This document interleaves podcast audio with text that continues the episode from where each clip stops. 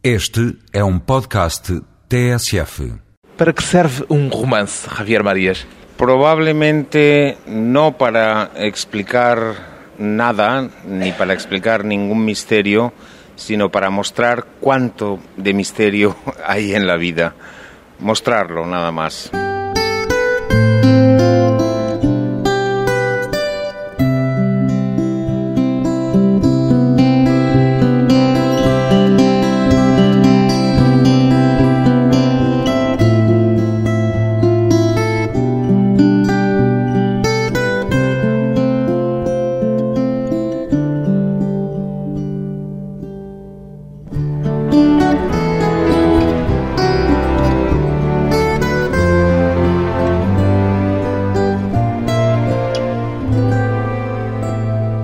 Marias, 53 anos, escritor, costuma dizer que há uma maneira de pensar literária. Como é que definiria isso a que chama o pensamento literário, Javier Marias? No se trata de pensar en la literatura en absoluto, se trata de que igual que hay un pensamiento científico, un pensamiento religioso, un pensamiento filosófico, económico, etcétera, también hay una manera de pensar la realidad literariamente. Es decir, que se trata de algo distinto, se trata de un pensamiento que, por ejemplo, puede contradecirse, que no necesita demostraciones, en cierto sentido tiene muchas ventajas, ¿no? Definiu apenas pela negativa ou há qualquer coisa de positivo, de afirmativo nesse pensamento? No, yo creo que puede haber mucho de positivo. A veces en la literatura encontramos verdaderas iluminaciones que sobre todo no necesitan una argumentación, no necesitan una demostración. A veces encontramos en la literatura, por ejemplo, en clásicos como Shakespeare, encontramos frases que decimos, reconocemos como verdaderas sin necesidad de seguir una argumentación. São verdades universais ou apenas subjetivas? Son evidentemente subjetivas, pero yo a veces he dicho que la literatura no es una forma de conocimiento, sino una forma de reconocimiento. A veces decimos, sí, esto es verdad, cuando leemos una frase o leemos una reflexión literaria, decimos, sí, la vida es así, o esto sucede, esto es verdad, y en cierto sentido reconocemos por primera vez, sabemos algo que ignorábamos que já sabíamos. E esse pensamento literário, como lhe chama, só acontece na boa literatura ou em qualquer tipo de obra literaria, boa ou má? No, yo creo que yo creo que en la literatura actual no hay mucho de eso. Yo creo que en otras épocas hubo más. Es decir, ahora para mí es un poco extraño que en gran parte de la literatura que se escribe actualmente no hay mucho de eso. Hay Não há quizá- pensamento literário. No, hay quizá un exceso de narratividad, de contar hechos, de contar... Y en cambio, a mí personalmente, como lector, me gustan las novelas, por ejemplo, que de vez en cuando me obligan a pararme, a detenerme y a decir, ah, ¿qué ha dicho? ¿Qué es esto? Y eso quizá no lo hay tanto. É isso que valoriza mais, a capacidade de reflexão mais do que a capacidade de narração. Pues eh, yo creo que en una novela en concreto, las mías, por ejemplo, pues tienen reflexión, tienen meditación, pero a la vez intento no olvidar que estoy escribiendo una historia y que por tanto estoy escribiendo una representación con personajes, con historia, con argumento, con diálogos, con vidas que se cuentan. Eh, Para mí lo mejor, desde mi punto de vista como lector, es que haya una combinación de ambas cosas. ¿no? O que valoriza como escritor é o mesmo que valoriza como leitor ou há diferenças? Em, sí, intento escribir novelas que a mí me gustaría leer en principio, claro, es- parece una tontería, pero digamos que como lector me gusta un tipo de, libro que yo cuando escribo intento hacer también. Eh, yo tengo la idea de que en realidad yo soy un lector bastante común, es decir, que pienso que lo que a mí me gusta no tiene por qué no gustar a la mayoría de la gente. Quizá es un pensamiento un poco ingenuo, un poco optimista, pero creo que lo que a mí me interesa puede interesar a otra mucha gente. Y de hecho los temas principales de algunas de mis novelas creo que son temas que afectan a todas las personas, como por ejemplo el secreto o el engaño o la incapacidad de conocernos bien o de conocer bien cabalmente a las personas cercanas. Isso é o ponto de vista do escritor Javier Marias. O leitor Javier Marias tem outros gostos, admite outros projetos literários que não Sí. têm nada a Ah, ver sí. com o seu? Ah, por supuesto que sí. Es más, probablemente los libros que yo más admiro son los libros que yo creo que no sería capaz de escribir, Dê-me um exemplo. aunque quisiera. Por ejemplo, Eduardo Mendoza es un autor compatriota mío que creo que es bastante conocido aquí en Portugal. Escribe un tipo de novelas que yo creo que no tienen nada que ver con las mías y precisamente como yo creo que, aunque quisiera, no sabría hacer ese tipo de novela, le tengo más admiración que a otro tipo de novela que a lo mejor puede tener más que ver con las mías, ¿no? No caso de Eduardo Mendonça, são novelas mais narrativas, menos reflexivas. Sí, menos reflexivas, quizá con una mayor acumulación de hechos, de acciones. Con... En mis novelas, por ejemplo, hay una gran preocupación con el tiempo. Creo que la novela es una forma literaria que está particularmente capacitada para alterar el tiempo que vivimos, para mostrar el tiempo que normalmente en la vida no existe. Para nos dar a diferença entre o tempo do relógio e o tempo psicológico. Sí, psicológico o el tiempo, digamos, que no tenemos tiempo para advertir. Y sin embargo ese tiempo existe, solo que normalmente hay momentos en la vida que el tiempo va demasiado rápido para que existan y en cambio en la literatura podemos hacer que ese tiempo exista de verdad. Escreve também para ter esse tempo para si, esse outro tempo mais dilatado. Sí, desde luego más dilatado, es decir, que hay veces, por ejemplo, en que, no sé, en una situación, por ejemplo, de conmoción o de angustia o de mucha emoción, el tiempo va muy rápido, pero a posteriori nos queda un recuerdo de un instante. Ese instante, sin embargo, duró solo un instante, pero en la memoria dura mucho, es casi lo que domina toda esa situación que vivimos de conmoción o de angustia. Y eso es lo que la novela puede reflejar a veces. E é isso que as suas novelas, os seus romances procuram, dar esses A diferentes menudo tempos. sí, es algo que sin duda he aprendido en buena medida de, por ejemplo, de, de un autor inglés que yo traduje hace ya muchos años, que era Lawrence Stern, cuya novela del siglo XVIII, Tristram Shandy, traduje cuando tenía 25, 26 años, y donde, por ejemplo, E de pues... Proust, não? Eh, sí, supongo que también, aunque con Proust, curiosamente, no he leído más que los dos primeros volúmenes de su obra. Siempre me pasa que eh, empiezo a leerlo, entonces llega un momento en el cual carezco de tiempo. están- aborrece-se, No, no, no, me- me- lo que he leído me entusiasma, pero carezco de tiempo, lo tengo que interrumpir. Pasa un año o dos años y cuando quiero seguir digo, no, voy a volver a empezar. Y cada vez me pasa lo mismo, es decir, los dos primeros volúmenes los he leído varias veces, pero no he pasado todavía al tercero. Pero sí, me, lo que he leído me entusiasma. Há pouco dizia que no pensamento literário o paradoxo é possível, quando não é possível nem no pensamento científico, nem no Sí, pensamento o filosófico. filosófico. A coerência não é um valor no pensamento literário. No necesariamente, es decir, que uno puede encontrarse con dos cosas completamente distintas dentro de una novela o dentro de un poema y tener la sensación de que ambas son verdaderas, de que ambas son ciertas, de que ambas son convincentes. Do paradoxo. Sí, es decir, y al autor no se le puede reprochar si uno, no sé, hay un caso, por decir un ejemplo, ¿no? En- En el Julio César de Shakespeare hay la famosa escena en que Bruto explica y eh, los ciudadanos romanos dicen, tiene razón en lo que dice. A continuación habla Marco Antonio, dice lo contrario. Y los ciudadanos dicen, tiene razón Marco Antonio. Vuelve a hablar Bruto, dicen, tiene razón Bruto. Se están contradiciendo el uno al otro, pero ambas cosas son verdaderas para el que las escucha, para el que las percibe. Algo así sucede a veces en la literatura.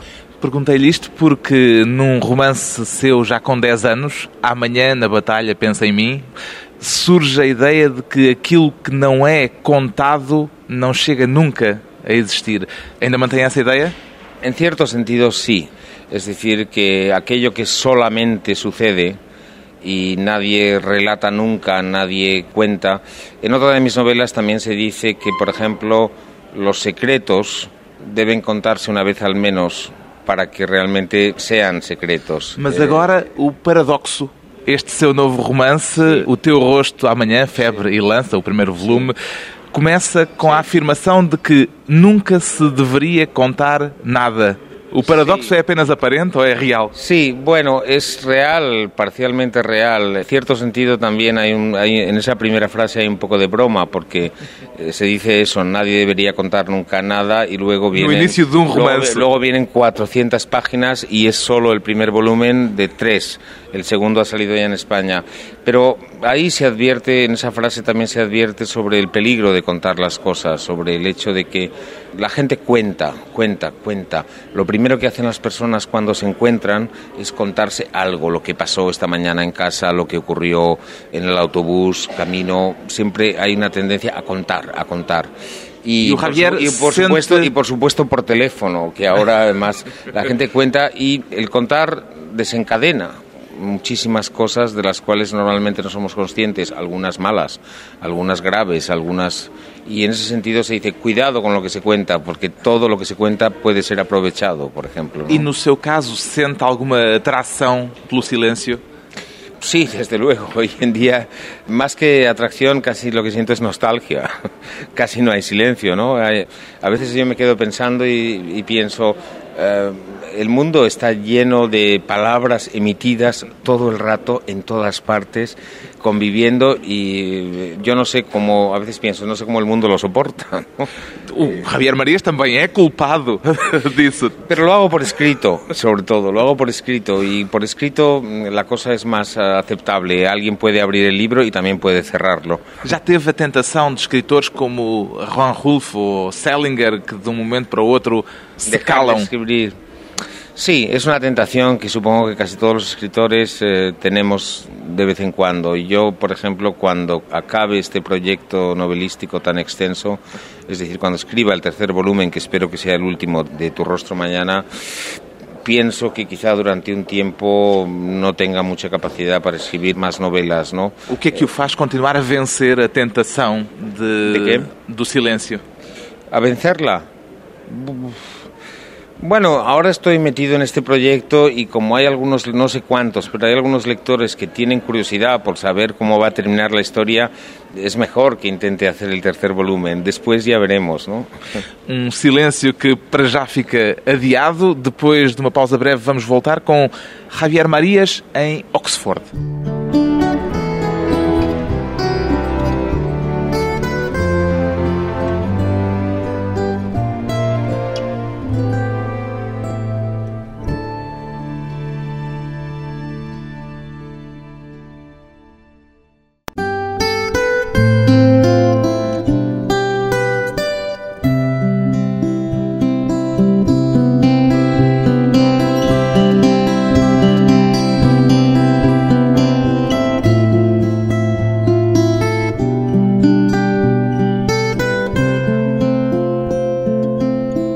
Regressa à conversa com aquele que é provavelmente o mais reconhecido escritor espanhol da atualidade. A que é que dá mais valor, Javier Marias? Ao aplauso da crítica ou ao êxito comercial que também não lhe tem faltado? Uno agradece las dos cosas, las agradece. Evidentemente es bueno tener una cosa y tener otra. Lo que pasa es que yo me he dado cuenta de que todos los escritores, de todos, todos, tienen algunas críticas buenas. Es decir... Eh, muy malos. Sí, los malos y los buenos, tiene, todos tienen... Si alguien busca citas para decir... Eh, todo el mundo tiene críticas buenas. Entonces, digamos que eso tiene, al final, tiene un valor relativo. En cuanto al ¿Y cuál es el valor absoluto? Uh, no lo hay. A mí a veces me gustaría yo soy muy aficionado al fútbol, tengo incluso también en Portugal mi libro de artículos futbolísticos está traducido al portugués y a veces pienso, ojalá Ojalá en la literatura se pudiera tener la objetividad que se tiene en el fútbol. Quien gana más veces, quien tiene más puntos es el campeón y hay, digamos, una jerarquía. En la literatura eso evidentemente es imposible. En el fútbol, por ejemplo, hay una cosa objetiva, 3-0. Entonces eso alguien ha ganado, ¿no? Es evidente. En la literatura ni las listas de más vendidos ni el aplauso de la crítica son algo definitivo porque todo responde a veces a, azares, a casualidades o, por supuesto, a, juicios enteramente subjetivos. Lo que a mí como lector me aburre, a otro le puede divertir mucho. e a la inversa. Eh... Mas há um juízo artístico de cada um. Qual é o seu juízo daquilo que considera o sucesso artístico? Eh, a la postre, uno mismo es el único que puede considerar si ha tenido un éxito artístico, estrictamente artístico, si uno está más o menos convencido de haber hecho lo que quería hacer, no puedo decir más, lo que quería hacer, tampoco uno es buen juez para saber si realmente lo ha hecho bien o no lo ha hecho caso, bien. tem conseguido fazer aquilo que quería fazer? Sí, creo que sí, en el sentido por lo menos de que hasta ahora nunca me he sentido condicionado por elementos uh, ajenos a... Externos. Sí, externos. Es decir, que yo, por ejemplo, eh, con algunos de mis libros he tenido mucho éxito también de lectores. En, no sé, mi novela Corazón tan Blanco, por ejemplo, sobre todo en Alemania, ha vendido más de un millón de ejemplares, un millón cien mil o algo así. Hay escritores que después de un éxito muy grande sienten una gran responsabilidad. En mi caso no ha sido así. Es decir, que como ese éxito fue un éxito imprevisto, y como dije en su momento más de una vez, creo que es producto de algún malentendido. Entonces eh, me siento muy afortunado, siento que fue una cuestión de suerte y de azar y por lo tanto mm, si un día dejara de tener éxito absolutamente y nadie quisiera leer mis libros, no podría quejarme. Ya se siente recompensado. Sí, eh, entonces no tengo miedo a perder el éxito lo cual me da más libertad todavía. En vez de sentirme responsable y pensar, debo conservar este éxito que he conseguido, mi pensamiento es, ya he tenido mucho más de lo que esperaba. Si ahora no lo tengo, no puedo lamentarme. Começou a publicar aos 19 anos, muito cedo. Nestes 35 anos que passaram, entretanto, mudou mais o escritor ou a sua escrita?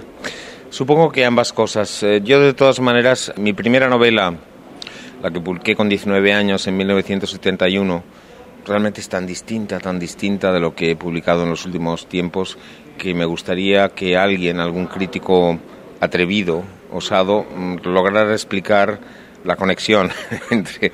Ahora... No entiendo cuál es la conexión, cuál es la ligación. No, sé que la escribí yo y tengo memoria de aquello, pero supongo que es parecido al hecho de... Mm, también tengo memoria de mis cuatro años, cuando tenía cuatro años, por ejemplo, y viví en Estados Unidos un año allí.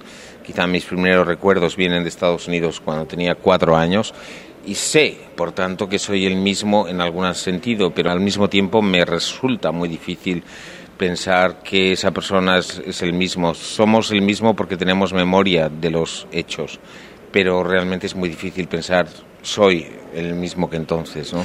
Neste seu novo romance vai buscar o mesmo narrador de um romance anterior, Todas sim. as Almas, aquele eh, Jaime Dessa ou Jacobo Dessa, uh, tem vários nomes. É de algum modo um alter ego seu? Sí, podría decirse que ese personaje lo es en algunos aspectos, cuando es el mismo narrador que todas las almas, aunque son novelas totalmente independientes y pueden leerse sin necesidad de conocer la anterior. En aquella novela... Mas sentiu necesidad de ir buscar aquella personaje, ¿por qué? Bueno, más que la necesidad, también había un elemento, digamos, de... De tipo práctico, es decir, que en esta novela se trataba de un personaje que estaba en Inglaterra, que en un momento... Oxford. En Oxford y en Londres, ahora está más bien en Londres. Tiene conocimiento de la vida inglesa, que ha estado ya antes en su vida. En cierto sentido me parecía que era verosímil que fuera el mismo personaje que en aquella novela estaba enseñando en la Universidad de Oxford durante dos años, ahora han pasado bastantes años, vuelve a estar en Inglaterra, se acaba de separar de su mujer y empieza allí su nueva aventura, ¿no? ¿Por qué que Oxford, Inglaterra, un mundo bueno, anglo-saxónico, eh, no, tanto peso pues, para sí? Eh, no es una decisión uh, artificial ni es una decisión arbitraria, es algo que está incorporado a mi vida. Para mí es algo Mm, espontáneo y natural porque desde que viví hace ya 20 años o quizá más en Inglaterra, en Oxford, y estuve enseñando allí en la universidad, he mantenido mucho el contacto con amigos de allí, con ex colegas, y por tanto es algo que está presente en mi vida de la misma manera que está presente también la vida española. Forma parte de mi, de mi casi de mi cotidianidad también. Funciona como una especie de contrapunto con el mundo ibérico latino? Mm, en parte sí. Oxford culta, a Ibéria bárbara. Bueno, no se puede decir tan... Tan cruamente. tan- sí, tan crudamente, pero...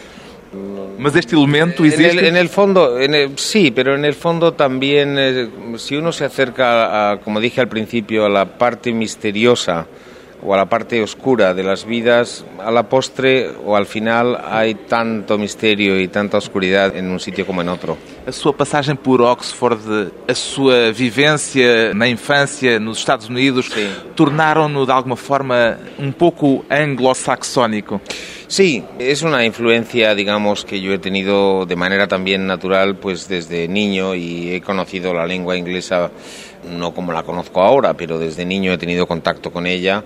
Mi padre estuvo represaliado después de la guerra civil, él es un filósofo, su destino normal habría sido la enseñanza en la universidad, pero el gobierno de Franco no le permitió enseñar en España, por tanto enseñó en universidades americanas a menudo, nos llevó a toda la familia y luego he tenido siempre contacto con el mundo anglosajón. que é que há de anglo-saxónico n- Eu. em si? En España se me considera incluso, ahora ya no, pero cuando empecé a escribir, eh, incluso algunos eh, detractores decían que no era un novelista español, sino que parecía que mis novelas estaban traducidas del inglés. Para mí, que he sido traductor, ahora hace mucho que no traduzco, pero traduje bastantes libros, sobre todo en los años 70 y 80, para mí eso era un elogio. Porque Bueno, porque creo que há tradu- muito mais traduções. Creo que traducir es una de las labores más difíciles y más extraordinarias que se pueden hacer y también además creo que es también probablemente la actividad que más enseña a alguien que quiere escribir a escribir mejor. Cuando a veces me preguntan qué opino de los eh, talleres de escritura, siempre digo, yo no creo que se pueda enseñar a escribir. Eh, si yo tuviera un taller de escritura, de creative writing, haría que la gente tradujera, tradujera, tradujera, tradujera. Siempre tendrían que saber dos lenguas, evidentemente, porque creo que es el mejor ejercicio posible. Aqui há tempos escreveu um texto, um elogio da hipocrisia. É o seu lado anglo-saxónico ou o seu lado espanhol? ¿A favor de la hipocresía? Bueno, eh, a favor de la hipocresía en el sentido de que no es que a mí me guste la hipocresía, lo que pasa es que últimamente en lo que es la vida política y la vida incluso social empiezo a tener nostalgia de una cierta hipocresía. No me parece algo agradable, pero la hipocresía por lo menos supone que hay cosas que uno acepta que no están bien y procura, intenta disimularlas. En la actualidad empieza a no haber siquiera disimulo ah, para las cosas que no están bien. La gente las hace cada vez más abiertamente, lo cual es aún peor. Es decir, se aún, pe- aún peor. porque. Por lo menos con la hipocresía, eso indica que alguien acepta que algo no está bien e intenta ocultarlo. Cuando ya ni siquiera se oculta, la cosa es todavía más grave. Escrever é uma forma especial de mentir ou de dizer a verdade? Mentir es una palabra que eh, muchos escritores utilizan para referirse a la, a la ficción, a la novela, y me parece una palabra totalmente inadecuada, porque uno no miente, sino que inventa. Y inventar, como a mí me gusta muchas veces recordar, etimológicamente procede del latín invenire, y en latín invenire lo que quiere decir es descubrir, encontrar, averiguar. Es decir, que en cierto sentido inventar es lo mismo que averiguar una historia. Uno mentiría si eh, para mentir tiene que haber algo respecto a lo que se miente. Una verdad previa. Una, verdad y ese es un terreno donde no hay verdad anterior. La verdad es la verdad de la invención. Uno inventa. Inventar uma forma de investigar. Depois de mais um curto intervalo, voltamos à conversa com o escritor espanhol Javier Marias, um rei sem súbditos.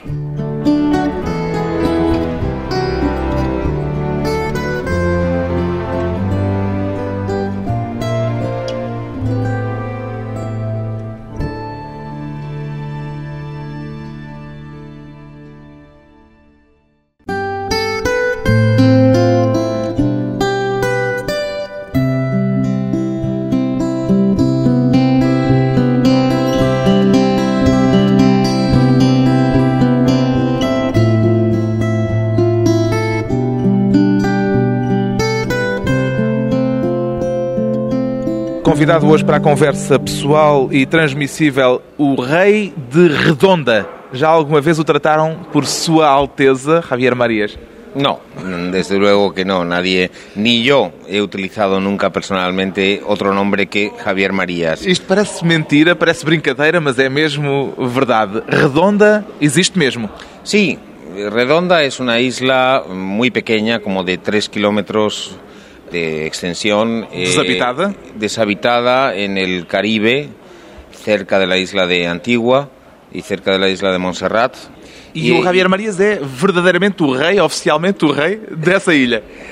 Bueno, lo de oficialmente, digamos que el título, el- ese título fue reconocido, antiguamente fue una colonia británica. El primer rey de Redonda, que fue un escritor inglés llamado Shield, en 1880 fue coronado por el obispo de Antigua precisamente, pleiteó con la oficina colonial inglesa y la oficina colonial inglesa acabó aceptando que el título podía utilizarlo siempre y cuando estuviera vacío de contenido. Entonces, oficialmente no lo sé. Es una historia un poco larga de contar, que he contado parcialmente en algunos de mis libros. Es un reino que es mitad verdad, mitad ficción. Es un reino literario que no se hereda por sangre. No, Como é que herdou eh, o reinado? Bueno, eh, el último, el, rey anterior, fin, eh, eh, todo viene de precisamente de la novela Todas las almas, ¿no? En que yo supe de un escritor que murió en 1970 que había sido rey de Redonda y que sin embargo había muerto en la pobreza durmiendo en los bancos de los parques sin un penique, etcétera, etcétera. Me llamó la atención y investigué sobre ese personaje tan novelesco. Años después resultó que había habido un heredero de este hombre. Y ese heredero, que es otro escritor poco conocido, que se llama John Wynne Tyson, me escribió hace unos años y me dijo que estaba cansado de esta historia y que había pensado, puesto que yo había escrito sobre eso y era un verdadero escritor, que había pensado en abdicar a mi favor. Todo esto parece un poco loco, pero pensé, si no acepto algo tan novelesco, eh, no soy digno de ser llamado novelista. Y pregunté cuáles serían mis deberes y me dijo no, solamente los deberes serían mantener viva la memoria de la leyenda. Es una leyenda bonita. Y entonces, bueno, pues acepté y he seguido un poco el juego, he seguido un poco la broma. Este escritor que murió en la pobreza, Gosworth, estableció una aristocracia intelectual o una nobleza literaria, como la llamó, nombró duques a, a escritores. Quantos duques há? Ahora son unos 20, los míos, los que yo he nombrado y entre ellos está, bueno, está Antonio Lobo Antunes, por ejemplo, que es el único portugués, me parece ahora, está Coppola. Não só escritores, portanto, podem gente, ser gente também de cine, gente de cine.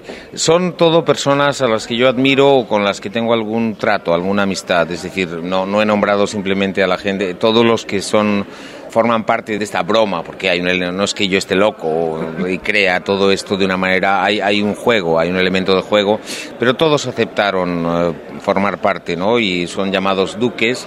Coppola, por ejemplo, es el duque de Megalópolis, Antonio Lomantunes es el duque de Cocodrilos, también está Pedro Almodóvar, también es Eduardo Mendoza, Arturo Pérez Reverte, Eric eh, Romer, Cuzzi, premio Nobel. Prémio Nobel da Literatura. Sí, un año antes de que fuera premio Nobel, es decir, que es bastante distinguido, eh, son bastante distinguidos. E há golpes palacianos, intrigas, traições, ou é o único reino em que se está livre disso? No, supongo que sí, que hay algunas conspiraciones, ¿no?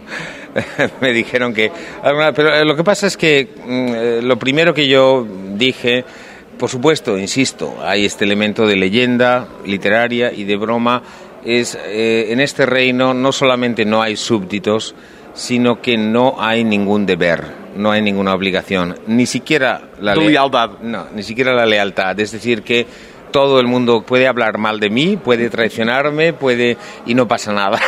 Perguntei-lhe isto porque a traição, justamente, Tengan en é cuenta que en el fondo además soy republicano. ah, um rei republicano. Sí, é uma exacto, originalidade. Exacto, sí. Trouxe isto para aqui porque a traição é justamente o tema principal, ou um dos temas principais do primeiro volume de O Sim. Teu Rosto Amanhã. Acredita, como o seu romance, que se pode saber por antecipação quem há de vir a trair no futuro? Bueno, más que que se pueda saber es que quizá podríamos saber eso y sin embargo casi nunca nos atrevemos a saberlo. Es decir, que una de las dificultades que nos encontramos en la vida es que incluso cuando tenemos avisos de que alguien no es tan claro como pensábamos, eh, es decir... Ignorámoslos. Tendemos a ignorarlo y sobre todo, de ahí el título, eh, creemos conocer eh, el rostro de las personas cercanas, el rostro de las personas queridas, sobre todo el rostro que tienen hoy, pero no el que tendrán mañana, no cómo se comportarán mañana. Yo creo que todos hemos tenido más de una vez esa sensación de que hemos sido defraudados, de que hemos sido traicionados, de que hemos, a veces con cosas menores, no graves. Pero ¿quién no ha tenido la sensación a veces de decir, habría puesto la mano en el fuego por esta persona? Es lo último que me habría esperado de esta persona, ¿no? Si realmente fuera literal, todos tendríamos, creo, la mano quemada o un poco quemada, ¿no? ¿Cuántas veces en un matrimonio, por ejemplo, hemos oído decir al marido o a la mujer, no es el mismo hombre que yo conocí o no es la misma mujer que yo conocí? Eso sucede continuamente. Es decir, que lo que uno cree esperar de las personas lo espera en el presente, pero la evolución de las personas es casi imposible de, saber y de prever y quizá es lo que más nos gustaría poder saber. Um dos episódios mais duros, mais fortes eh, deste primeiro volume é o da Guerra Civil de Espanha. O episódio que conta sobre a Guerra Civil de Espanha no romance é facto ou é ficção? ¿Cuál, cuál episodio de ellos? Sí, ese es un préstamo tomado realmente de la realidad.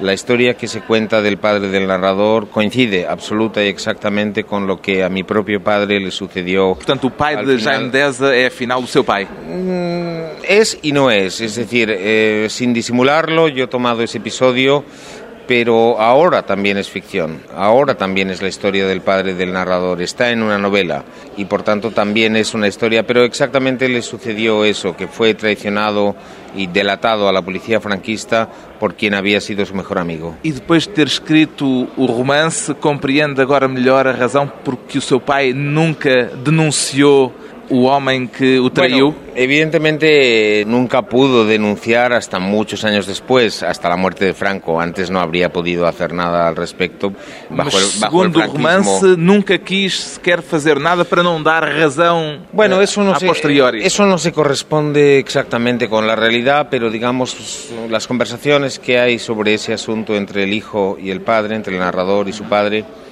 no es que hayan tenido lugar exactamente entre mí y mi padre, pero podrían haber existido, están digamos en- dentro de la posibilidad, de la probabilidad.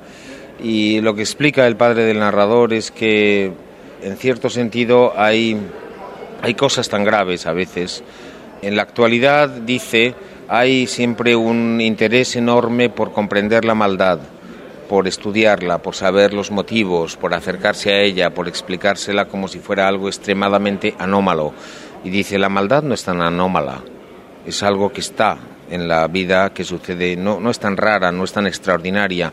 Es más, el mal casi nunca tiene mucho interés y sobre todo hay acciones tan terribles o tan abominables que no vale la pena acercarse a ellas ni siquiera para averiguar por qué sucedieron.